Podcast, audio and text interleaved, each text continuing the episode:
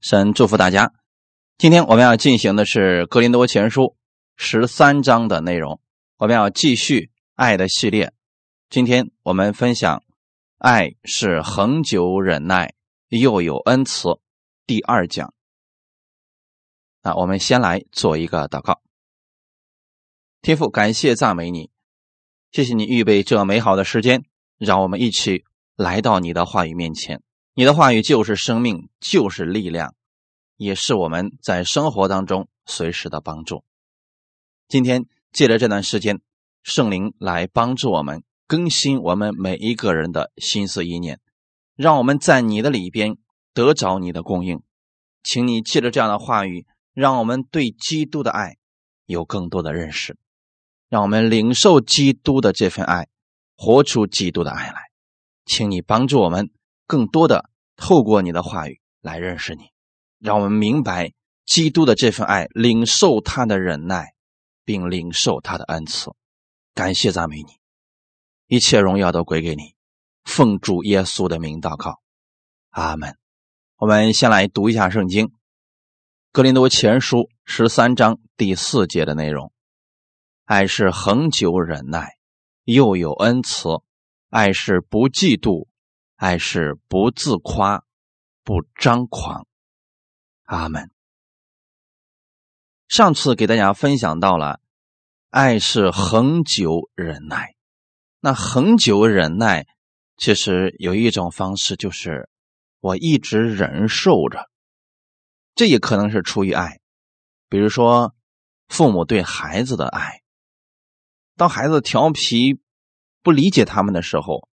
父母很多时候是忍受着，很多人呢在公司里边上班，受老板的气，他也是恒久忍耐，但是他那个忍耐实际上也是忍受，他跟基督的这个恒久忍耐还是不一样的。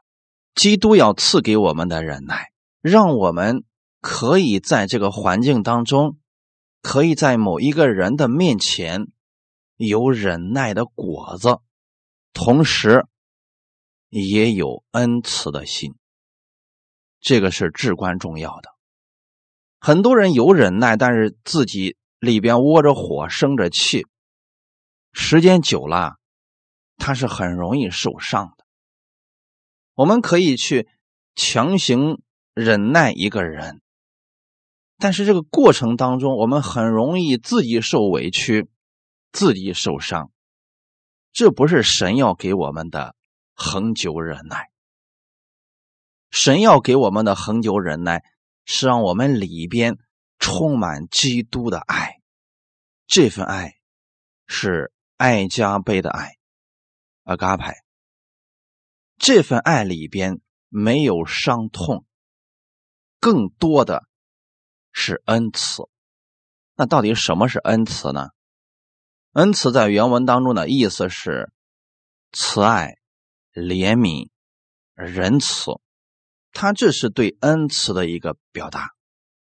也就是说，当你去恒久忍耐一个人的时候，你里边仍然是充满了仁慈，充满了怜悯，充满了慈爱，就好像。你的里边是一个非常强大的发动机，里边源源不断的输出着仁爱、怜悯。弟兄姊妹，无论这个人现在反应如何，你不断的输出这样的恒久忍耐，因为爱才是你的动力，才是你的源头。而这份忍耐之下，这个人。仍然是不受这环境或者人的影响，他依然可以去爱这个人，甚至可以为这个人付上一生的代价。主耶稣是这样来忍耐我们的，他的忍耐当中不是存在着无奈，而永远是充满了慈爱，充满了怜悯。所以今天我们要分享的，爱是恒久忍耐，又有恩慈。我们重点的部分是在后半部分有恩慈的忍耐。我们来看看主耶稣的恩慈。我们分享第一点，赦罪的恩慈，在约翰福音的第三章十六到十七节，神爱世人，甚至将他的独生子赐给他们，叫一切信他的不至灭亡，反得永生。因为神差他的儿子降世，不是要定世人的罪，乃是要叫世人因他得救。这句话语我们都很熟悉，我们也知道这是神爱我们的表达。神爱我们，所以把他的独生爱子赐给我们，叫所有信耶稣的人不至灭亡，反得永生。很多人。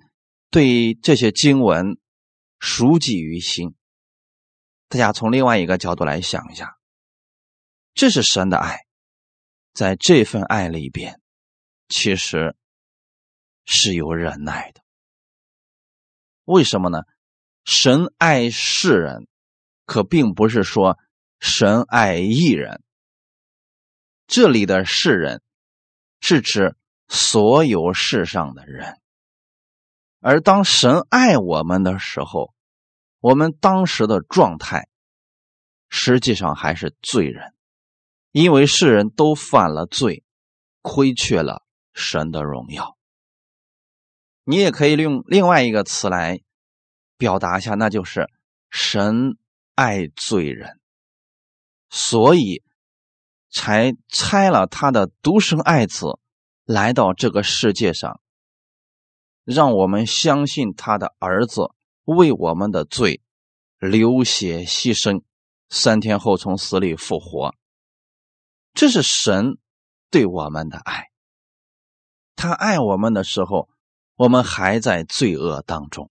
你也可以说，神爱罪人，但是你绝对不能说神爱罪，这是完全不同的两个概念。你是罪人。神爱你，但神恨恶你身上的罪。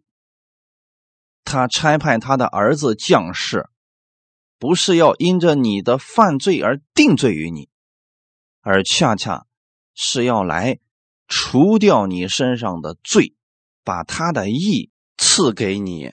虽然我们说起来这个非常的容易，但是真正去做的时候，是需要有恒久忍耐。并且需要有恩慈的心，为什么呢？因为你传福音给别人，别人并不一定能够理解。你说一遍、两遍，甚至十遍，别人不一定能够正确的理解。这个时候，你需要的是恒久忍耐，又有恩慈，就是不厌其烦的。任何时候，这个人回转了，这个罪人愿意来找你，甚至是找茬的问题来问你的时候，你也需要去给他回答。这是恒久忍耐当中带有恩慈。世人缺乏的是后面的部分。恒久忍耐，有一些人可以勉强做到，但是又有恩慈的忍耐，这几乎是没几个人能做到的。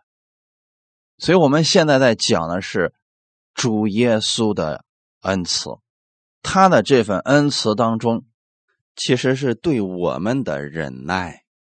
有些人很早就信耶稣，有些人在中年的时候信耶稣，有些人临死之前才信耶稣。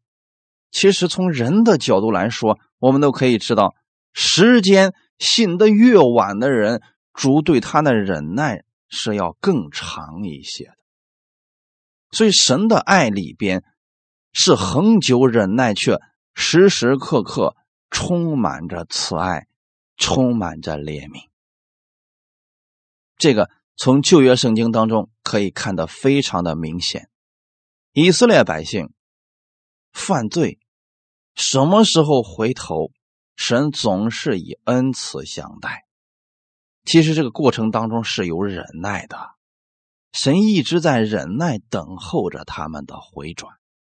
在罗马书的十一章二十到二十三节，我们来看一下，这是保罗给我们写的一段关于以色列百姓他们回转的一个情况。罗马书十一章二十到二十三节，不错，他们因为不信，所以被折下来；你因为信，所以立得住。你不可自高。反要惧怕，神既不爱惜原来的枝子，也必不爱惜你。可见神的恩慈和严厉，向那跌倒的人是严厉的，向你是有恩慈的。只要你长久在他的恩赐里，不然你也要被砍下来。而且他们若不是长久不信，仍要被接上，因为。神能够把他们重新接上。啊，这段经文我相信是大家都很疑惑的一些经文，这是神对以色列百姓的一个警告。那在前面的时候，罗马书十一章到底讲的是什么呢？其实是神告诉我们什么是恩典。在第六节的时候，告诉我们是：既是处于恩典，就不在乎行为，不然恩典就不是恩典了。以色列百姓很明显的是顽梗不化的一群人，他们心被油蒙了，眼睛看不见，耳朵听不见。耶稣就在他们的眼前，可是呢，他们却拒绝了耶稣，不要耶稣。明明知道耶稣讲的是真理。依然不相信他，所以保罗看到这些人的时候啊，保罗就说：“你们是我的骨肉啊，从肉体上来说，我们都是一家人呢。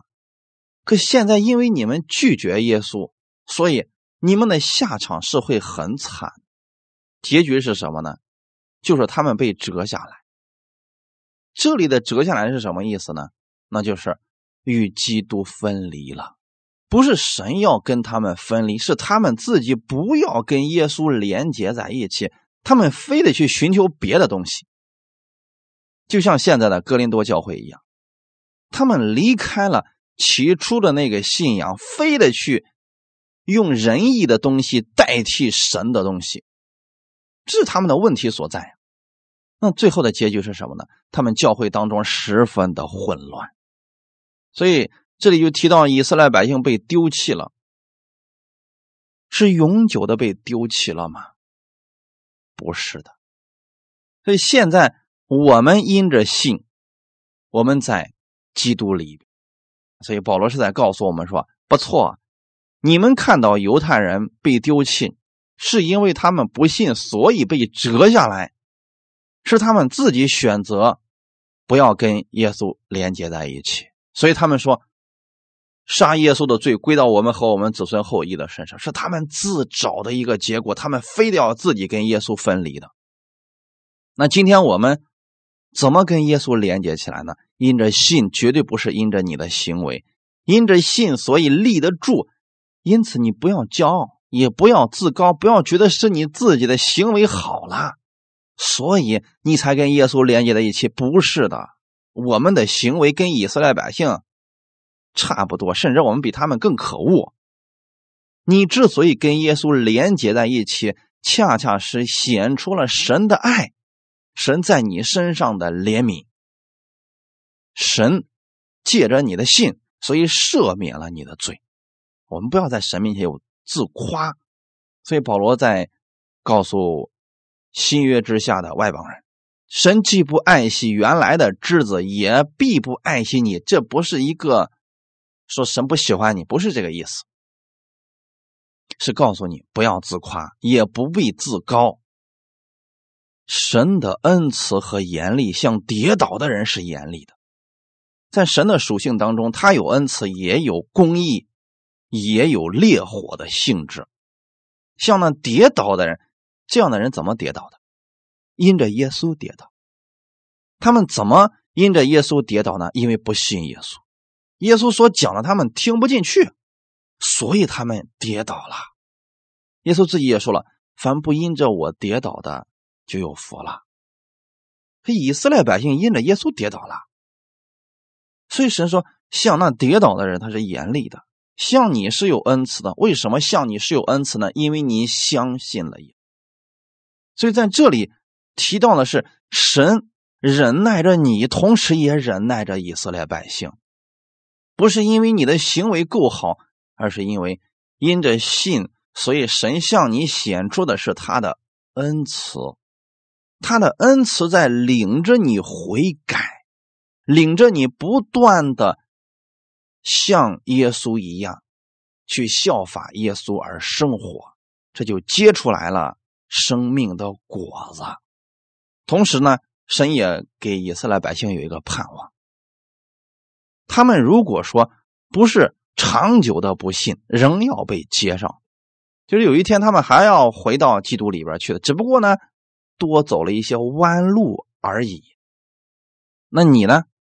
你现在是信的，但如果你不是长久在他的恩赐里边，你也要被砍下来。这句话的意思也很明显。你不要自高。当一个人自高的时候、自夸的时候，他就离开了基督，在靠自己了。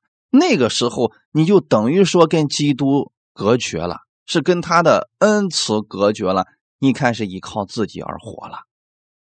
所以这里说的不是你不得救了，而是指你在生活当中依靠自己了，你就离开了神的恩赐。那当你离开之后，神怎么办呢？神还是爱你，但此时此刻，神是忍耐着你，等候着你回头。在你犯罪的时候，神在忍耐等候着你回头，但是神在这里边并没有生你的气，更多的是怜悯怜悯什么呢？好可惜啊，你怎么又走了这个弯路？所以，我们今天对身边有很多人感到很惋惜。我们明明知道那个路是错的，我们告诉他不要走，他说我不相信你，我就要自己走一下，不走怎么知道是错的呢？我们说好吧，那你去走吧。三年之后，伤痕累累的回来了。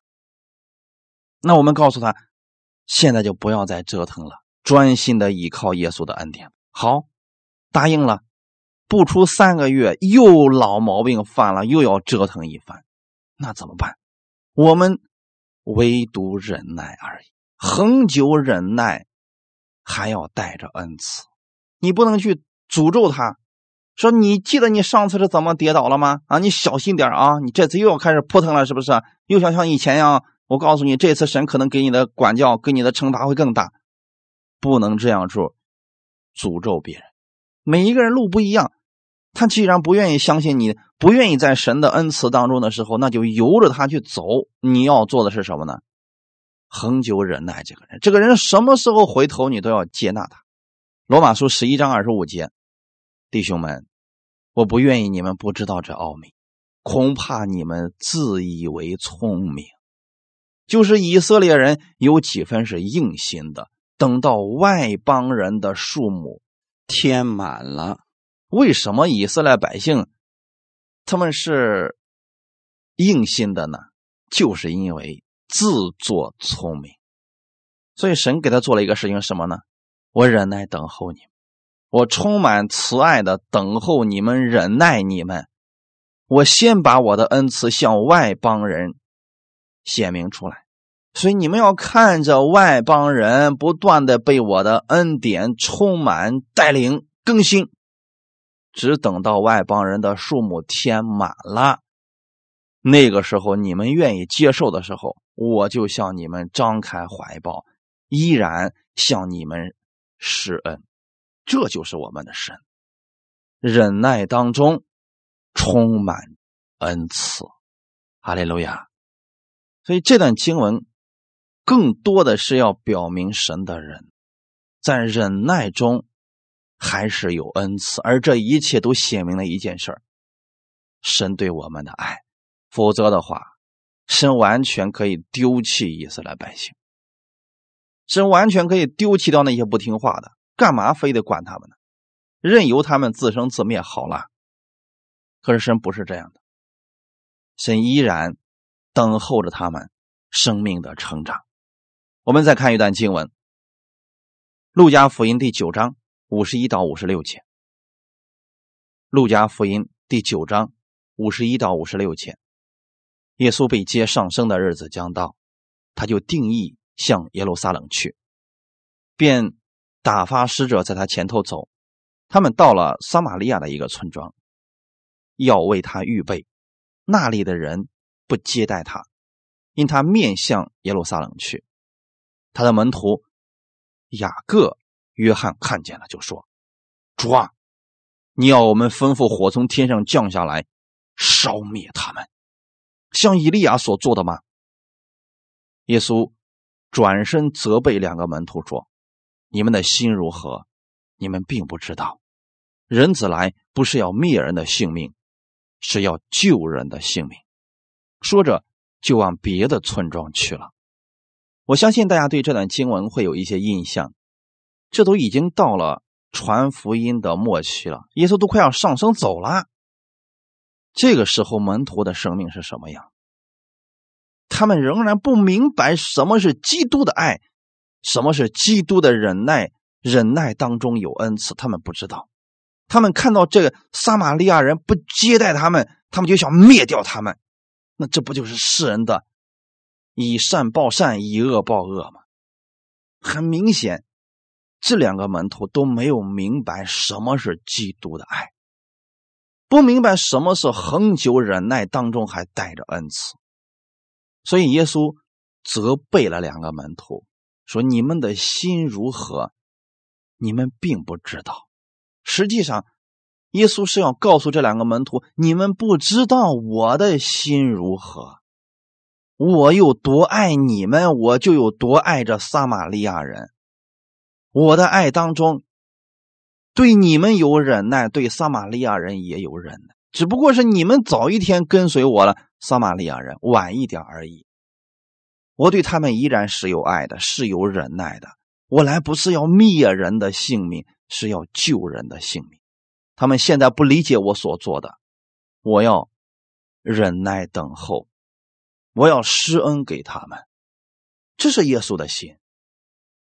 所以我希望大家明白耶稣的这份爱，这样你就能够对你身边的人有忍耐，并且里边有恩慈了，因为你知道生命的成长是需要过程的，有些人。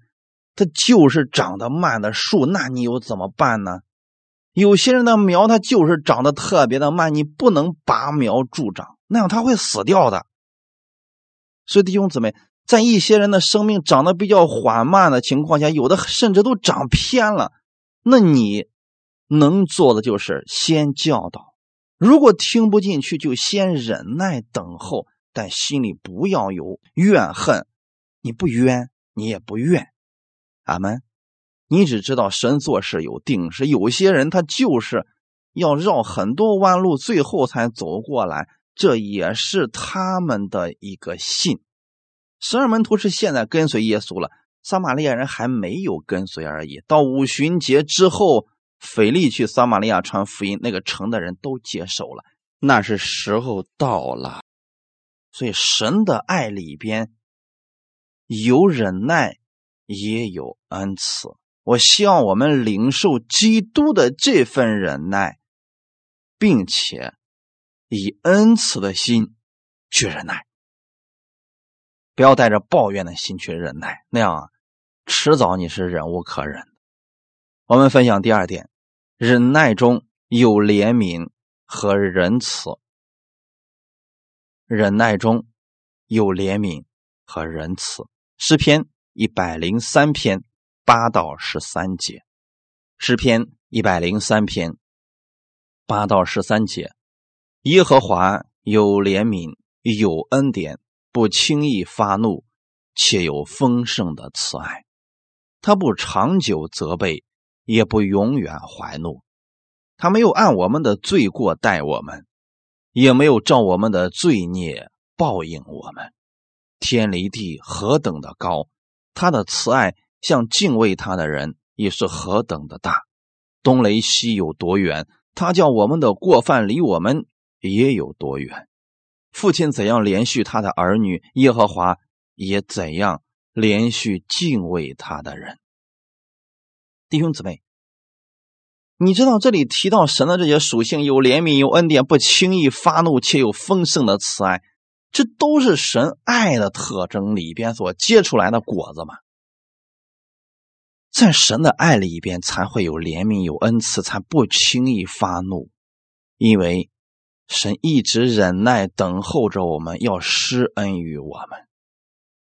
它里边充满的是慈爱。第九节说，他不长久责备，也不永远怀怒，不代表神不会发怒，不会责备，是有。可是当神责备的时候，神发怒的时候，也是因为爱你的原因。如果因为不爱你，那随便你好了，干嘛要发怒啊？就像你在路边看到一个人，他不听你的劝告，他非得要去折腾，要找死，要作死，你随便他好了，反正你又不认识他。那如果是你的孩子呢？你明明知道前面的路是个坑，你是不是一次一次的劝劝诫他，挽回他？如果他使劲还是不听，那怎么办呢？掉到坑里之后，你把他拉上来就行。这就是我们能做的。这就是在忍耐当中，你还得有怜悯和仁慈。你不能说了，他掉进坑里边去，你说活该了吧？不听话是吧？这下知道错了吧？就在里边待着吧？不是这样，神不会这样对待我们。当我们不听神的话语，非得要自己作死的时候，我们掉进网络里边去了。我们呼求他。他仍然以怜悯和恩慈来对待我们，这就是神的忍耐。什么时候你相信他、仰望他，他都向你伸出恩手，是不是弟兄姊妹？所以神害怕我们不明白，说呀，父亲怎样连续他的儿女，耶和华也怎样连续敬畏他的。你可以把这里的敬畏换成敬拜他的人。你心中有神，你就知道神是连续你的，而这份连续当中是需要忍耐的。现在你们也应该能够理解，为什么使徒保罗被圣灵感动，爱第一个要提到的是恒久忍耐，后面的所有的一切都需要有忍耐的心来支撑，在忍耐当中。我们还不是苦读的忍耐，而是充满恩慈的忍耐等候。神是这样忍耐我们的，所以你身上有很多问题，可是神依然对你有怜悯、有仁慈。虽然有时候你固执己见，可是神依然忍耐等候，以恩慈相待。什么时候你愿意相信他，他总是向你施恩。这就是神的连续忍耐当中的连续，连续当中的忍耐，这就是恩慈的特点了。在马可福音第一章三十九到四十二节里边讲了这么一个故事。于是，在加利利全地进了会堂，传道赶鬼。有一个长大麻风的来求耶稣，向他跪下说：“主若肯，必能叫我洁净。”耶稣动了慈心，就伸手摸他，说：“我肯，你洁净了吧。”大麻风即使离开他，他就洁净了。弟兄姊妹，耶稣在会堂里边传道赶鬼，这个时候呢，有一个人有了问题，他全身长了大麻风，这时候呢，来求耶稣。说主，你若肯，必能叫我洁净。耶稣医治他们，不是因为别的，不是这个人哭的够凄惨，跪的比较虔诚，都不是，是耶稣动了慈心，这份慈心当中是怜悯和仁慈，弟兄姊妹。耶稣里边充满了怜悯和仁慈，所以他活出来的样子就是看到这个人太需要洁净了，他里边有怜悯的心，有仁慈发动了出来，所以才伸手摸他。我肯，你切近了吧。所以，如果一个人里面有骄傲的话，他觉得我有医治的恩赐，那么他在面对这个人的时候，他就不是动了慈心，他是说啊，需要捷径是吧？好，我来医治你，看看我的能力有多大吧。这是显摆，这很明显，他是要提高自己的名气的。耶稣不是这样的，圣经当中有很多次，耶稣医治了人。不让他们去到处宣传，原因很简单，耶稣只是希望这个人得着恩典，那是耶稣里面的怜悯和仁慈。所以我希望大家去做服侍的时候，无论你是服侍在公司里边、在家庭里边、在人际关系当中，我们都是在做服侍。你在服侍的时候，要有这怜悯和仁慈的心，这就叫。恩慈，如果我们里边带着恩慈的心，别人是可以感受得到的。你拥有恩慈的心去对待别人的时候，显出了基督的爱。所以，这个基督的爱不是一个空的东西，不是让人去讲一些大道理而已，是让人去实行的。所以，今天你能明白多少，你就去把它活出来多少就行了。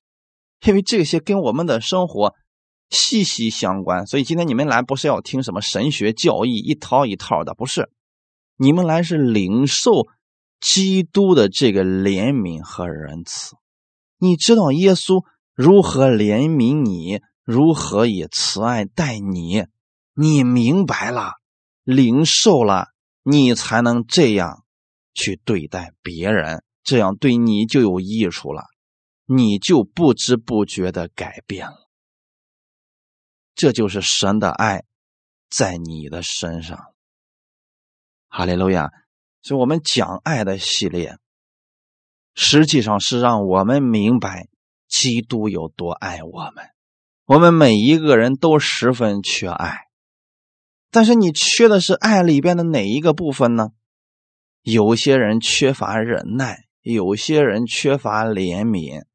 但不管你缺的是什么，你先得明白耶稣是如何爱你的。你常常去默想耶稣的爱，然后你领受这份爱，就能活出基督的爱。这样对你、对你身边的人都是有益处的，你就不受环境和人的影响了，在你身上自然而然的。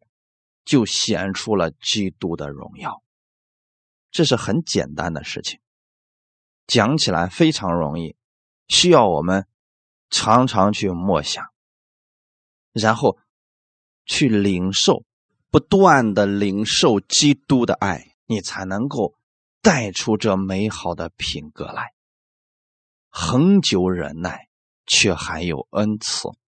第三点，我们来分享。耶稣对仇敌显出恩赐。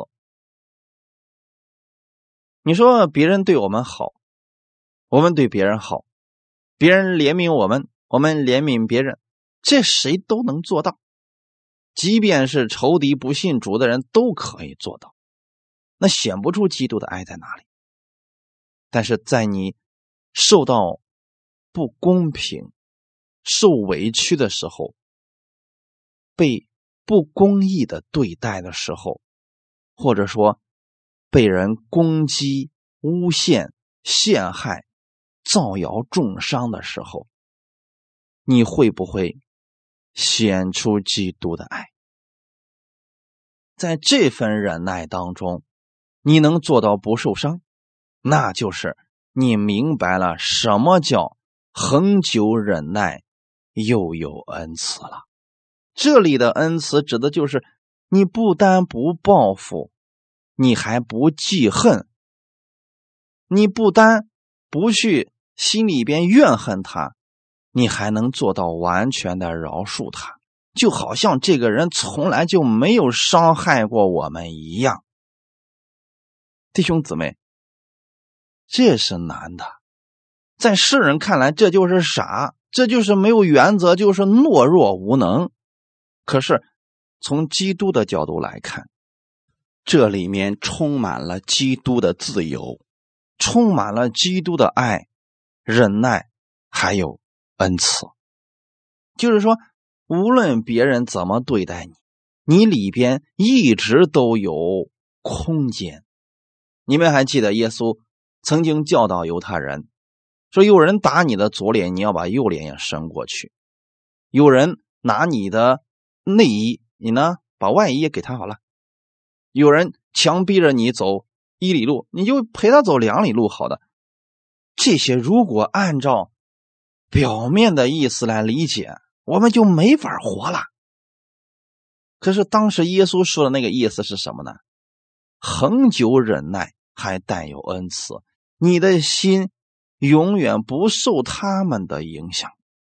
那意思是，假如有人打了你的左脸，你不会因为别人打了你的左脸，你整个脸都生气，你整个人都被气得睡不着觉。那你损失的是所有的脸。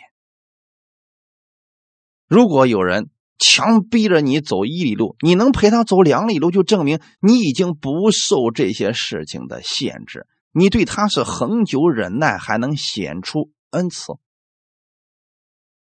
所以神是希望我们这样活在世界上，活出自由的样式来。你可以自由的饶恕别人，这是难的，很多人做不到。我凭什么饶恕他呀？他那么对待我了，你看，你已经很明显的。受人的影响，受人的辖制了。他那么不公平的对待我，凭什么还要饶恕他呀？是的，他对你不公平，可你现在对自己更不公平，因为你明明知道是错的，你还继续让这错误在你身上持续发酵，这是我们对自己的不公平。别人明明诽谤你就是找事儿的，可是你呢？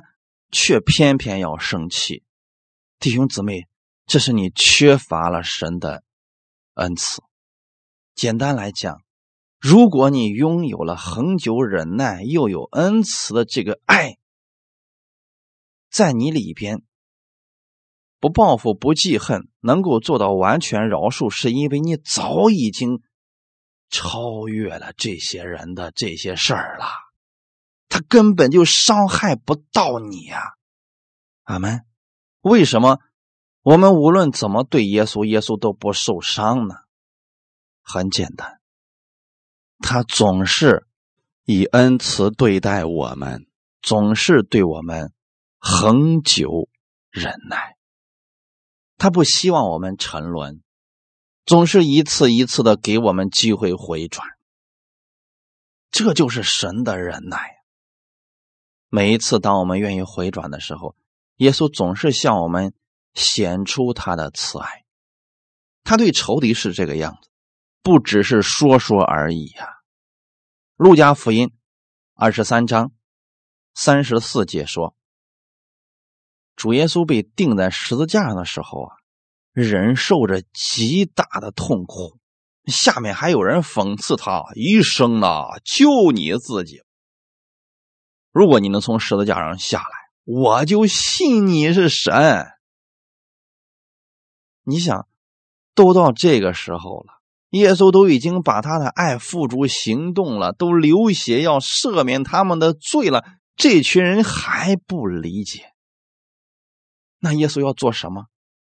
恒久忍耐，又有恩慈。所以耶稣说：“父啊。”赦免他们，因为他们所做的，他们不晓得。弟兄姊妹，为什么耶稣可以说出这样的话语？很简单，在他的里边有神的爱，爱加倍的爱。你要知道，如果不是因为神的爱，他凭什么去饶恕这些人？这些人是定他死的，是不信他的人。耶稣完全可以说：“你不信，我就等着下地狱死吧。”没有，甚至连这样的一句咒诅的话耶稣都没有说，反而是说赦免他们，因为他们所做的，他们不晓得。弟兄姊妹，这话好像听起来很有矛盾啊！如果我们有人强迫症比较大的话，他就觉得这话毛病太大了。你看你说的是什么前后矛盾的话呀？他们所做的，他们不晓得，他们不晓得，他们为什么要做呀？可事实确实是这样，他们定死耶稣，嘲笑耶稣，甚至挖苦耶稣的时候，他们却不知道耶稣是在救他们，忍耐他们，施怜悯给他们。如果耶稣但凡有一点不愿意，我不死了，我不上十字架了，他也不欠我们什么。对不对，弟兄姊妹？是我们欠了神的债，又不是耶稣欠我们，必须要为我们上十字架而死。恰恰是我们欠了耶稣的，耶稣却要甘心乐意的来赦免我们，忍耐我们，施恩给我们，这显出了他的爱。世人最缺乏的是这份，因为在世人的眼里边。他们想对等、公平、公正，我爱你，你也必须爱我。我为你付出了，你也必须要为我付出。可耶稣不是这样的，耶稣的爱是恒久忍耐，又有恩赐的。那个意思是，我无论你能不能理解，无论你怎么对待我，我总是愿意向你施恩。向你显出慈爱和怜悯。这今天在这个世界当中，有人看到这就是软柿子，我想怎么捏就怎么捏死你。可是他没想到的是，这个人心胸实在是太。直到有一天，你了解了他，你就会在他面前俯伏下拜。你真知道自己什么都不能，还在那儿蹦跶。那个时候呢，你才会真正的谦卑下来，是因为你知道了耶稣对你的忍耐，对你总是不离不弃的爱。感谢赞美。我希望大家明白基督的这份爱。你去为别人做事情，或者在教会里服侍的时候，你就不会计较得失，计较我这做了之后对我有什么好处。不，你只是觉得耶稣如此爱我，我乐意如此而已。所有的服饰在基督里的都是乐意跟随而已。十二个门徒不是耶稣逼着他们必须跟随的，后来他们上十字架也不是耶稣逼着他们必须殉道的，是他们。明白了基督对他们的忍耐，对他们的怜悯，所以他们乐意为他人献上生命。他们是把基督的爱活出来了，在仇敌身上也是如此。所以希望大家明白基督的这份爱，领受，你就不受周围的人。环境的影响，时常信心大、信心小的波动了。分享第四点，神的恩慈领我们悔改。路加福音十五章二十节，我们一起来看一下这段经文。路加福音十五章二十节，于是起来往他父亲那里去，相离还远，他父亲看见，就动了慈心，跑去。抱着他的景象，连连与他亲嘴。这段经文是大家很熟悉的，有人称之为“浪子的比喻”，我更愿意称它为“天父的慈爱”。为什么呢？因为两个儿子都不懂父亲，而父亲的爱，两个儿子都没有领受到。小儿子在外边折腾了一番，败光了所有自己的资产。回到家里的时候，那一刻，他才明白了父亲的爱。然后圣灵把这段写出来，不是要强调小儿子是怎么自愿悔改的，不是，是要告诉我们神的慈爱领我们悔改。小儿子一开始是什么状态呢？可能跟我们现在很多人的样子特别的相似吧。小儿子觉得自己很了不起，有能力，年轻，没什么不可以做，所以他离开这个顽固不化的父亲，当然要加上引号，是他自以为自己聪明而已，所以他要离开，这就跟我们一开始所讲的被折下来了。还是为什么他不愿跟父亲待在一块儿？他要出去闯荡，他要离开他的父亲。而且是跑得非常的远，再也不想听见他父亲一句话语了，所以他离开了。那离开之后，他的样子是什么样子呢？我相信大家看见了。父亲其实，在儿子要提出这个要求的时候，都已经看见了结果，可是父亲没有阻止儿子。此时的父亲心里边。承受着非常大的痛苦，但是他仍然用忍耐的心等候这个儿子的回转。在这个儿子离开家的那一刻开始，父亲就一直等候他回来。等候他回来只有一个目的，那就是施恩于他，将他的恩赐再次给这个儿子。这儿子在外面的时间太久了，离开他父亲的恩慈太久了，所以父亲每一天期盼这个儿子能够自愿的回来。此时此刻，父亲唯一能做的就是恒久忍耐，又有恩赐。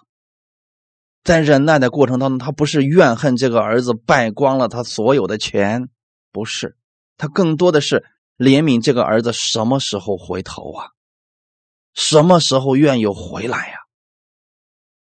是父亲等候的心，这是我们天父现在在等候罪人回转的一个心，也是我们的天父在等待那些已经信了他却依然像浪子一样在四处流浪不肯顺从他话语之人的忍耐等候，又有恩赐。那是因为。小儿子根本就不明白父亲的爱，也不知道他父亲对他有如此大的忍耐心，所以他在外边吃喝嫖赌玩的时候，他不愿意想起他父亲的一丁点的事情。可是他父亲呢，心里边全是这个儿子。我呢，过去是因为太悖逆了，所以我走了许多的弯路。等我再次回到天父的怀抱当中的时候啊，我是被耶稣的爱征服了。我知道原来他这么的爱我，而我过去却是那么的不听话。我明白了，不过是一点点天赋的慈爱而已。他也在忍耐等候着我的回转。等我回头的那一刻，我发现我的整个的路全部被铺好了，而且是一条。光明的路是充满恩典的路。如果我一开始就知道这是恩典的路，那我一定会跟随他的。所以那段路真的是弯路，但是同时也挺感谢神，让我知道了他的爱。但我并不希望大家都走那样的路程，因为神忍耐等候，神并没有损失，损失的是我们。我为什么在讲道当中期望弟兄姊妹要做一个像以撒一样的人？我为什么谆谆教导大家有很多路不要走？是因为我走过了，我知道浪子在外边窘迫的时候是什么心情。即便是在他资财满贯的时候，他也是一无所有。那是我亲身经历过的事情。弟兄姊妹，这些事情是要告诉你们，有些路不必走。你要明白，神的爱不一定非得通过这些艰难的路程。神对我们的确实有恒久忍耐，又有恩慈的爱。这份爱是这样的。可是神把以色列百姓的失败，把哥林多教会的败坏写出来，是不希望我们浪费我们自己的时间，让我们直接相信他的这份爱，然后呢，领受基督的这份爱，不受影响的活着，在基督的恩慈里边长久待着，这不是更好吗？所以今天我也会劝一些人，有些路不要走。可是有些人就是不听，那我怎么办呢？我不会拦阻他，说一次两次我就说好吧，那就按你所信的去行吧。我知道那个路会怎么样，但是我说了他听不进去，那我就暂时先等候好了。什么时候他愿意回头，我还是乐意接待他的。我不会因为他走了弯路就定罪他，不会。最后我们看一段经文，《哥罗西书》第三章十二到十三节。所以，你们既是神的选民，圣洁蒙爱的人，就要存怜悯、恩慈、谦虚、温柔、忍耐的心。倘若这个人与那人有嫌隙，总要彼此包容，彼此饶恕。主怎样饶恕了你们，你们也要怎样饶恕人。我们为什么要领受基督的？这份爱呢？这份爱里边有恒久忍耐，又有恩慈，是让我们可以拥有基督的爱，活在这个世界上。你知道你是神的选民，圣洁蒙爱的人，那你知道这份爱里边有什么吗？有怜悯，有恩慈，有谦虚，有温柔，有忍耐。当你做这些的时候。你不是逼着自己去做，而是他发出来的果子是爱的果子，这是品格。当你拥有了基督的这样的品格的时候，你跟别人有嫌隙了，什么意思呢？也许是别人委屈你了，也许是别人不理解你了，你会怎么做？包容他，饶恕他，这力量从哪里来呢？你得先明白，基督怎样饶恕了你，你也要怎样饶恕别人。那同样的呀，今天你怎么才能够忍耐别人，等候别人明白你的这份爱呢？恒久忍耐，又有恩慈。哈利路亚！每一个人生命不一样，特别是作为一个牧会者来讲，他需要等候不同的人成长。有些人就是生命长得慢，那就时间长一点等好了。本身服侍大家也不是一时半会儿的事儿，我又不像耶稣一样，只有三年半的时间我就回去了。我的服侍是一生之久，那就用我的一生忍耐等候一些人，等他们回头了，任何时候把基督的爱向他们显明，这就可以了。所以弟兄姊妹，在这个过程当中，你的心是自由的。无论他怎么对待你，你不受伤害。你在基督的爱里恒久忍耐，又有恩慈。希望大家今天明白基督的这份爱，忍耐的爱，有恩慈的忍耐。感谢赞美主，我们一起来祷告。天父，感谢赞美你。谢谢你今天带领我们再次回到你的爱中，你的爱不是说说而已，而是真的行动了。你对我们有恒久忍耐的心，但这中间却没有怒气，而是有怜悯、有慈爱、有仁慈。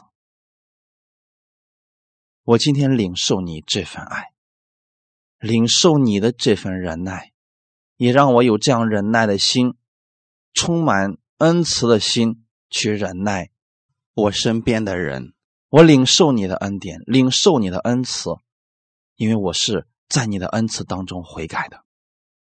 你也把这份爱给我，让我把这份爱给出去，让他们透过我看到基督的荣耀。